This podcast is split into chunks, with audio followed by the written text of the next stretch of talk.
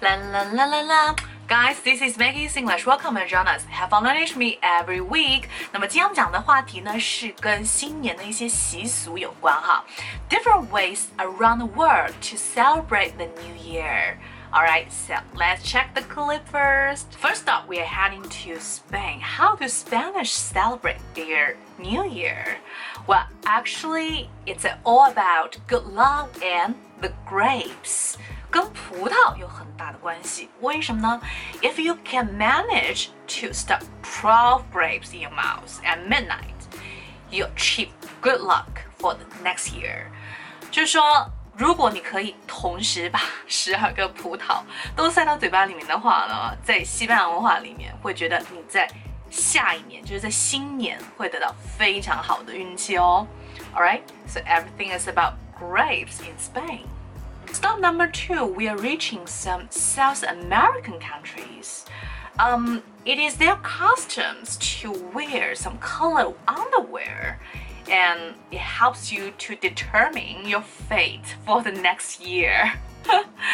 well, if you wear red underwear, it means you will find love, and if that's gold, that means wealth, and white signifies peace. Which one do you prefer？那么在一些啊南美国家呢，他们会有一些比较特别的习俗，就是会穿彩色的一些内裤。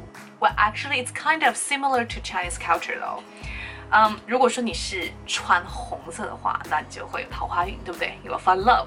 如果你是穿这个金色的啊，黄色的这一种，那就代表一种什么财富。那么如果你是穿白色，就相当于是要比较安稳的、平静的这样的一个生活，right? Now we are arriving in Paris, France. Wow, how do French people celebrate their New Year? On their New Year's Eve, actually, it's kind of special. We know that during the Christmas parties, if you're sitting under the mistletoe, like you should kiss the boy or the girl。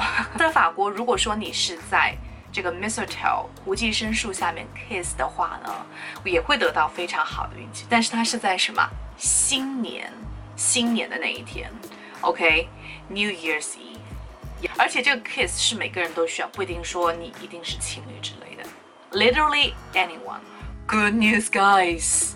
Well, if you share this video and also you can repost it，记得转发这个视频到微信或者说到微博呢，可以得到我们的一个圣诞礼包哈，包括也是新年礼包了，来自新西兰的一些 beauty products 美妆产品。